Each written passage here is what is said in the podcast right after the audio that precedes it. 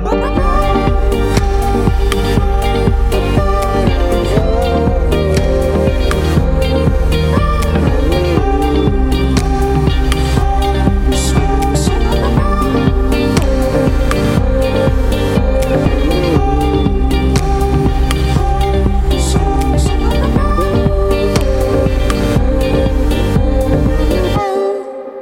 Bonjour à toutes, bonjour à tous, bienvenue dans la Méridienne, vous êtes bien sûr Radio Phoenix et je suis très heureux de vous retrouver en ce début de semaine pour aborder l'actualité.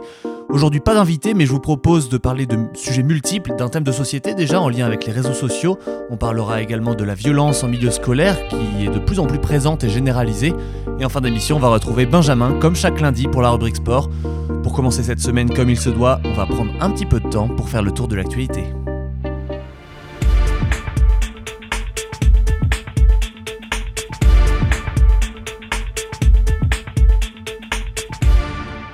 Ils ont gagné, ils l'ont fait. Hier soir, l'équipe de France de football portée par des Kylian Mbappé et Karim Benzema en feu ont battu l'Espagne en finale de la Ligue des Nations pour apporter un titre à leur palmarès. Ce titre ne vaut pas un euro une Coupe du Monde et ne fait pas oublier la dernière compétition complètement loupée l'été dernier, mais cette victoire est importante pour engager une nouvelle dynamique avant la prochaine Coupe du Monde qui a déjà lieu dans un an. En tout cas, les Bleus se sont montrés à leur avantage face à la Belgique et l'Espagne, deux équipes de gros calibre, et nous a fait plaisir. On en reparle tout à l'heure en fin d'émission avec Benjamin et sa rubrique sport. Une étude française démontre que les vaccins sont efficaces à 90% contre les formes graves du Covid. La vaccination réduit de 90% le risque d'hospitalisation et de décès chez les plus de 50 ans. Epiphar, structure qui associe l'assurance maladie et l'agence du médicament, ont mené une étude en vie réelle comparant les données de 11 millions de personnes vaccinées de plus de 50 ans et celles de 11 millions de personnes non vaccinées dans la même tranche d'âge. Sur une période allant du 27 décembre 2020 au 27 juillet dernier, la vaccination semble par ailleurs aussi efficace face au variant Delta sur lequel on, on manque toutefois encore de recul. On va à Sydney maintenant où après 4 mois de restrictions et de confinement au vu de la baisse des contaminations dans la plus grande ville d'Australie, les habitants de Sydney sont sortis lundi du confinement mis en place pour faire barrage au Covid-19. Quelques lieux accueillant du public comme les bars ou les restaurants sont à nouveau ouverts pour les clients vaccinés. Depuis juin, les magasins, écoles, commerces et entreprises étaient fermés pour les activités dites non essentielles. Les déplacements étaient limités à 5 km du domicile et il n'était pas possible de rendre visite à des proches, de, pratiquer une activité sportive, de faire du shopping ou d'assister à des funérailles. Hier et avant-hier, à Doha a eu la première rencontre en face à face entre hauts représentants américains et talibans. Depuis que ces derniers ont repris le pouvoir en Afghanistan euh, en août, euh, ça a donné lieu à des discussions franches et professionnelles, a déclaré hier le département d'État américain. Ce dernier a fait savoir que les discussions de Doha se sont focalisées sur les questions sécuritaires et les droits humains, en particulier l'intégration complète des femmes et des filles dans la société afghane. Il a ajouté dans un communiqué que les deux camps ont évoqué aussi l'idée de l'aide humanitaire américaine à la population afghane. Enfin, euh, Enfin, pour terminer ce flash, parlons de l'homicide de Thomas Sankara, un dossier qui sera jugé très bientôt au Burkina Faso. L'ex-président du pays, euh, Blaise Compaoré, en exil en Côte d'Ivoire, va être jugé pour l'assassinat de son prédécesseur lors du coup d'État de 1987 qui l'a porté au pouvoir. Arrivé au pouvoir par un coup d'État en 1983, le président Sankara a été tué par un commando le 15 octobre 1987 à 37 ans lors du putsch qui porta au pouvoir son compagnon d'armes d'alors, Blaise Compaoré. La mort de Sankara, devenue une figure panafricaine et surnommée le Tché africain, était un sujet tabou pendant les 27 ans, les 27 ans de pouvoir de Blaise Compaoré, lui-même renversé par une insurrection populaire en 2014. Vous écoutez La Méridienne sur Radio Phoenix. Voilà pour le condensé de l'actualité du jour. On va maintenant euh, s'attaquer à un réseau social dans la tourmente. Il s'agit de Facebook. Euh, on en a pas mal parlé la semaine dernière. Euh, la plateforme et toutes ses branches, WhatsApp, Messenger et Instagram, ont été en panne pendant 6 heures. Une première dans l'histoire récente de l'informatique. Mais l'histoire qui nous intéresse est bien plus coûteuse et bien plus embarrassante que cela pour l'entreprise de Mark Zuckerberg. Frances Hogan, je ne sais pas si vous savez son nom, mais ça a été un des visages les plus vus et l'une des voix les plus entendues la semaine dernière. Il s'agit d'une ingénieure, scientifique des données, et elle a travaillé dans la Silicon Valley, notamment chez Facebook. Elle a quitté l'entreprise en mai dernier et a emporté avec elle de nombreux documents qui sont pour la plupart issus d'enquêtes internes de l'entreprise. Les révélations de Frances Hogan sont pour le moins troublantes. Les études ont notamment montré que 32% des adolescentes estimaient que l'utilisation d'Instagram leur avait donné une image plus négative de leur corps, lorsqu'elles n'en étaient déjà pas satisfaites. La principale intéressée expliquait devant le Congrès américain mardi dernier. Nous vivons dans un monde où les informations sont pleines de contenus qui suscitent la haine, la colère, la division. Cela diminue le civisme et notre confiance mutuelle. Cela diminue notre capacité à vouloir prendre soin des autres. La version de Facebook qui existe aujourd'hui déchire nos sociétés et provoque des violences à travers le monde. Vous dites que la désinformation, les contenus hostiles sont attrayants pour les gens Très attrayants. Et cela les fait rester sur l'application? Oui. Facebook a compris que s'il modifie son algorithme pour qu'il soit plus juste, les gens passeront moins de temps en ligne, ils cliqueront sur moins de publicité et donc Facebook gagnera moins d'argent. Frances Haugen a travaillé dans un groupe chargé de s'assurer que Facebook ne soit pas le théâtre de manipulation à l'occasion de la présidentielle américaine de 2020. Elle y a vu que le groupe était capable de corriger ses algorithmes pour éviter la propagation de désinformation, mais aussi noté que les faibles moyens humains alloués à ce groupe, euh, à ce que le groupe nomme euh, l'intégrité civique. Un mois après le scrutin présidentiel, Facebook a dissous cette cellule d'intégrité civique, et ce alors que Donald Trump et ses partisans contestaient leur défaite. Il a remis en place ses anciens algorithmes pour donner la priorité à la croissance plutôt qu'à la sûreté, selon elle.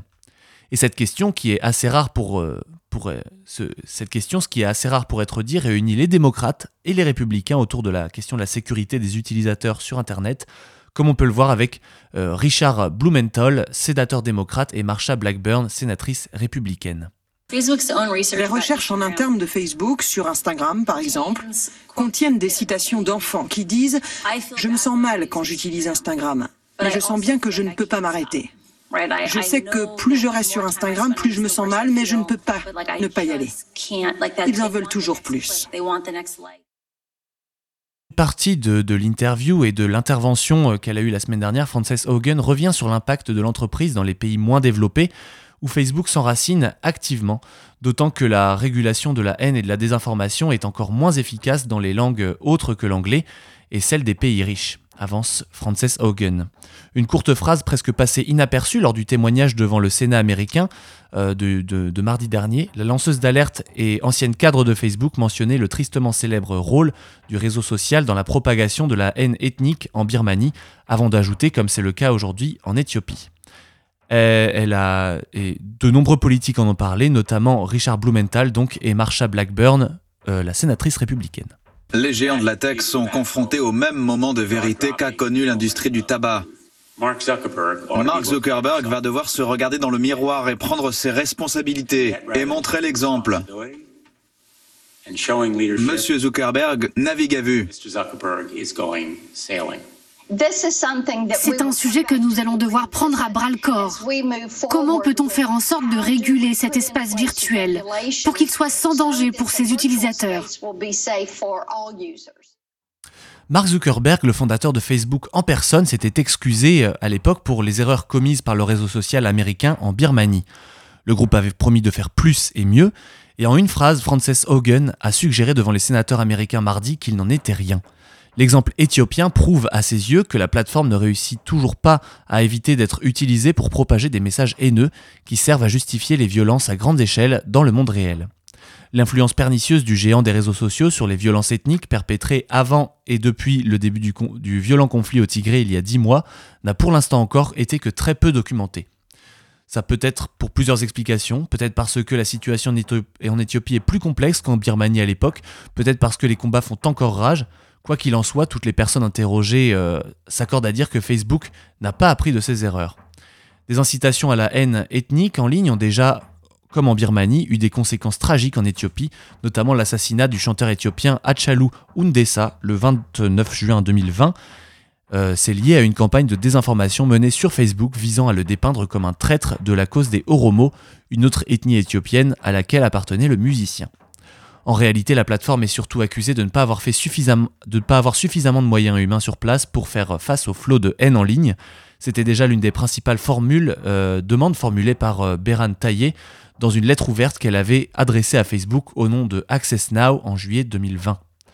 Mais elle ne sait toujours pas aujourd'hui combien de modérateurs de contenu pour l'Éthiopie sont actifs. Les seules informations euh, sont qu'il s'agirait d'un nombre à deux chiffres, ce qui semble être très loin euh, d'autres pays comme l'Allemagne par exemple où le réseau social emploie 1200 modérateurs de contenu. À voir comment face à ce flot d'accusations, Facebook va réagir dans les faits pour mieux réguler le flux d'informations. Voilà donc pour ce point sur la situation du géant américain Facebook. On va se quitter quelques instants pour un morceau de Holy Hive intitulé Story of My Life. C'est maintenant sur Radio Phoenix.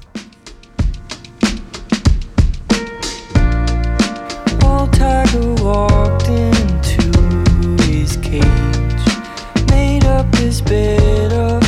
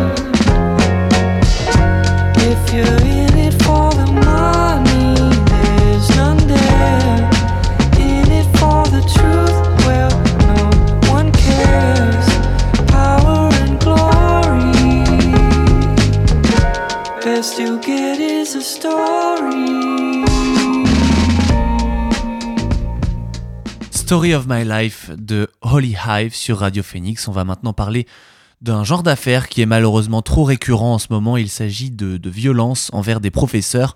Un an après l'assassinat de Samuel Paty, les choses ne se sont pas améliorées. On va faire le point sur ce qu'il s'est passé dernièrement. D'abord ce matin, on a découvert la diffusion d'une vidéo choquante. Une prof a été bousculée et renversée par un de ses élèves en plein cours. La scène violente a été filmée par un élève et diffusée sur les réseaux sociaux ce week-end. L'altercation a eu lieu vendredi au lycée Jacques Prévert à, Con-la-Ville en Seine-et-Marne. Sur la vidéo filmée par l'un de ses camarades, on peut y voir un élève se diriger vers la porte.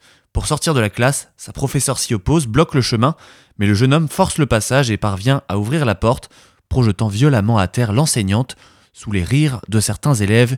Une vidéo et un acte choquant pour laquelle le maire de la ville a réagi.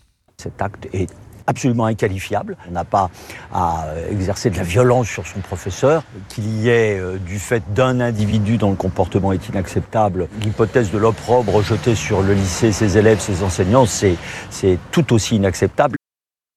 Le président du syndicat national des lycées et collèges réagit également à cette affaire en demandant une sanction exemplaire. On espère évidemment une sanction euh, exemplaire contre l'élève qui euh, a agressé, mais évidemment une sanction aussi contre l'élève qui a filmé euh, puisque c'est parfaitement euh, interdit. On parle de 400 violences quotidiennes à l'égard des professeurs. Il ne s'agit là que des violences qui sont remontées et ne prennent pas en compte les violences verbales qui sont de plus en plus fréquentes. On parlait de ce genre de problème euh, avant l'affaire qui a choqué le monde entier il y a maintenant un an, la décapitation de Samuel Paty, qui était enseignant d'histoire-géographie. Il avait été décapité le 16 octobre 2020 près de son collège de Conflans-Sainte-Honorine dans les Yvelines par Abdullah Anzorov qui lui reprochait d'avoir montré des caricatures de Mahomet à ses élèves. Cet acte avait suscité une, vive émotion en France. Et plus près de chez nous, assez récemment, c'est le principal du collège Émile Zola de Giberville, à côté de Caen, qui a violemment été agressé euh, vendredi soir dernier. Le principal avait été conduit au CHU de Caen euh, par les pompiers et en était ressorti dans la soirée. Reste que la distance et le respect de l'autorité enseignante par les élèves est de plus en plus fragilisé, mais alors quelle solution pour y remédier? Jean-Rémy Girard, président du syndicat national des collèges et lycées, nous apporte des éléments de réponse. Euh, au SNALC, on pense qu'il y a trois leviers d'action. Il y a le levier des personnels. L'encadrement adulte, c'est quelque chose d'essentiel. Et euh, on pense essentiellement aux assistants d'éducation, aux surveillants, et surtout à leur formation. On a euh, des assistantes sociales ou des psychologues qui sont des personnes qui peuvent faire de la prévention pour des élèves dont on sait que ça va peut-être pas très bien se passer euh, par la suite. Il y a la, la, question du devenir des élèves exclus. Quand on arrive à tenir un conseil de discipline, ce qui n'est pas toujours évident, et qu'un élève... L'enseignant agressé n'est aujourd'hui plus vu comme un professionnel en difficulté, mais bien comme une victime, et l'agression comme un problème de santé au travail avec le développement potentiel d'une maladie émotionnelle. Selon le rapport annuel de 2010 de l'Institut national des hautes études de la sécurité et de la justice, on compte en moyenne annuelle dans les établissements publics locaux d'enseignement 11 incidents critiques de ce type pour 1000 élèves dont 76% concernent des atteintes aux personnes, 44% des victimes étant des professionnels de l'établissement. On peut estimer que depuis 2010, ce chiffre est en augmentation étant donné la, plus grande médiatisation et le plus grand apport euh, des, médias autour de ces différents, euh, cas. Selon euh, Chapon, les dispositifs anti-violence peuvent absorber jusqu'à 20% du budget d'un établissement. Et c'est sur ces chiffres que se termine cette petite page sur la scolarité et les difficultés des enseignants. Je vous propose qu'on se retrouve très vite après Aftermoon de Warzazat sur Radio Phoenix.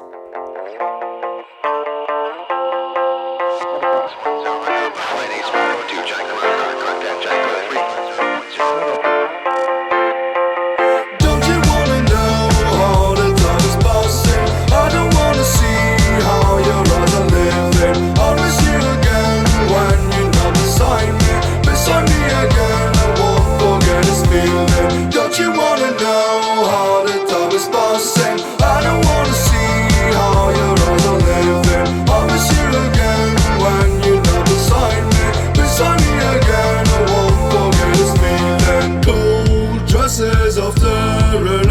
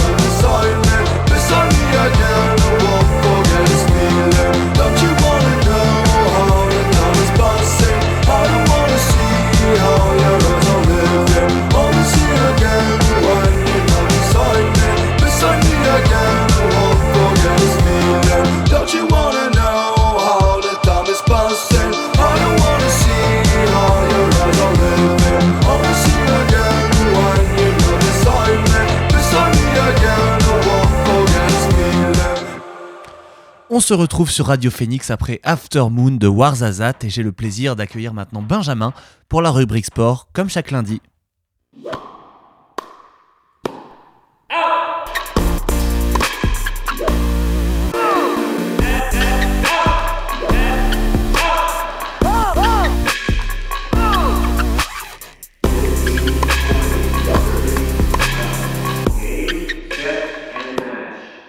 Ce week-end, les clubs de Caen ont fait plaisir aux amoureux de sport en offrant un week-end presque parfait au Canet.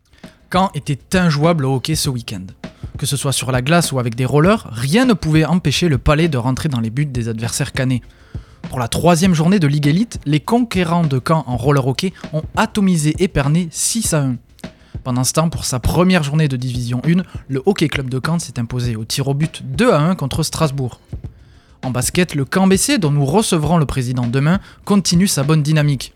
Pourtant menés de 9 points à la pause, ils ont renversé la situation pour décrocher leur troisième succès consécutif, 79 à 91 contre Avignon. Vu la forme du sport canet ce week-end, quand deux clubs de camp s'affrontaient, les dieux du sport ne pouvaient choisir. Et c'est ce qu'il s'est passé en Régional 1 de football avec le match nul et vierge entre Moss et les PTT. Seul ombre au tableau canet du week-end, les Vikings de Caen en handball sont retombés dans leur travers. Après leur succès il y a une semaine, ils se sont inclinés 35 à 25 contre Ivry, subissant déjà leur quatrième défaite de la saison. On a abordé le sujet dans le Flash Info tout à l'heure. Euh, la semaine a été totalement folle pour l'équipe de France de football. Pour leur premier gros rendez-vous depuis leur euro décevant, les Bleus sont passés par toutes les émotions durant le Final Four de la Ligue des Nations qu'ils ont finalement remporté hier soir contre l'Espagne. Colère, incompréhension, joie, extase, l'équipe de France a fait vivre tout et son contraire à ses supporters pendant ce Final Four de Ligue des Nations. La colère d'une première mi-temps calamiteuse face à la Belgique jeudi avec deux buts encaissés, puis l'extase avec une deuxième période incroyable qui a totalement retourné la situation avec une remontée qui s'est conclue en apothéose avec le but victorieux de Théo Hernandez à la 90e minute avant de retrouver un sentiment d'incompréhension face à l'incapacité à poser de réels problèmes à l'Espagne pendant 45 minutes. Et enfin, la joie lancée par le bijou de Karim Benzema pour égaliser en finale, suivi par le but du titre de Kylian Mbappé. Mais malgré un Benzema étincelant de bout en bout, la France est toujours autant dans la réaction.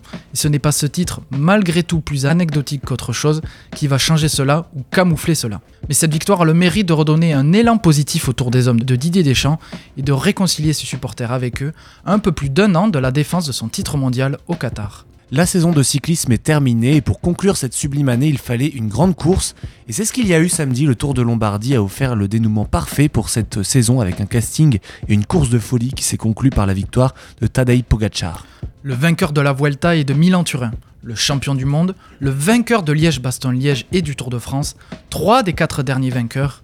Bref, le casting était 5 étoiles pour ce Tour de Lombardie très attendu. Très vite, des équipes se positionnent à l'avant du peloton pour montrer leur ambition, avec Israel Startup Nation pour Michael Woods, Jumbo Visma pour le favori Primoz Roglic, et la Quick Quickstep et son Arbana incroyable avec trois vainqueurs potentiels, Remco Evenpool, Joao Almeida et Julien Alaphilippe. Mais l'équipe du champion du monde va vivre une journée cauchemardesque. À une quarantaine de kilomètres, elle perd une de ses cartes avec Evenpool qui se fait distancer alors que Vincenzo Nibali lance une attaque. L'Italien est notamment suivi par Tadej Pogacar, mais quasi instantanément, le Slovène, double vainqueur du Tour de France, s'envole tout seul. Derrière, c'est à la quick step de rouler pour rentrer avec Fausto Masnada. Alors qu'il est en plein travail pour Philippe, l'Italien se détache du groupe des favoris pour partir seul à la poursuite de Pogacar dans la descente vers Bergame. Le régional de l'étape connaît parfaitement la descente, ce qui lui permet de revenir sur la tête de la course.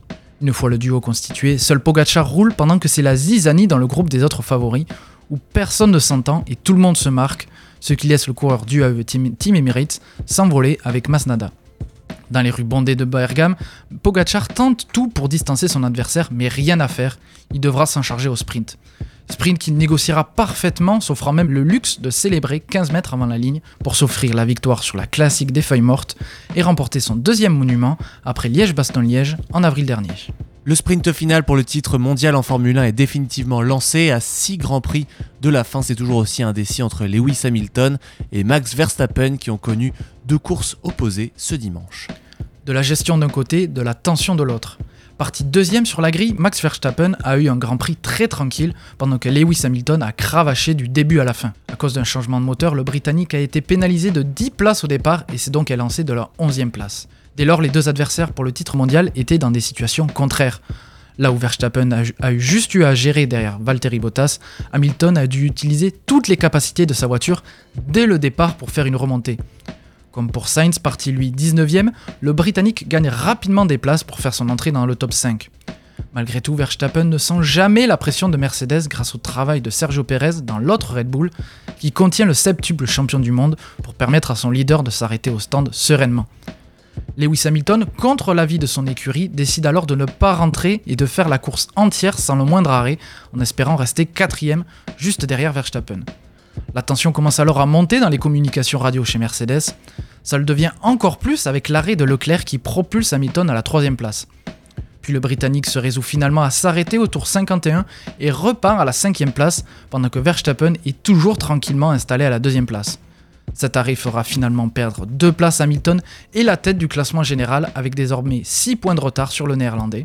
Le silence du pilote à la radio à la fin de la course en disait long sur la colère chez Hamilton.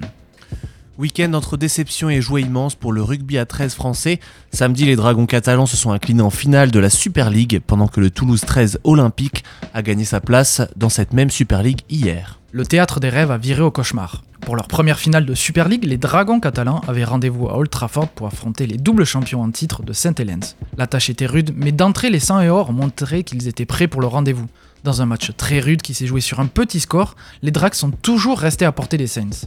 Ils sont même passés devant à la 50e pour mener 10 à 6, mais les hommes de McNamara se sont fait avoir dans leur dos et encaissent un essai de Kevin Naikama qui va s'avérer décisif et permettre à Saint Helens de mener 12 à 10 pour décrocher sa troisième Super League consécutive. Heureusement, les Dragons catalans ont pu sécher leurs larmes de déception en voyant leurs compatriotes du Toulouse 13 Olympique les rejoindre dans la Super League. Après une quête de près de 20 ans, le club de la Ville Rose rejoint enfin l'élite tant désirée, mais une chose est sûre, le Théo n'allait pas laisser passer cette chance. Invaincus avant cette finale à Ernest Vallon, ils avaient rendez-vous avec l'histoire.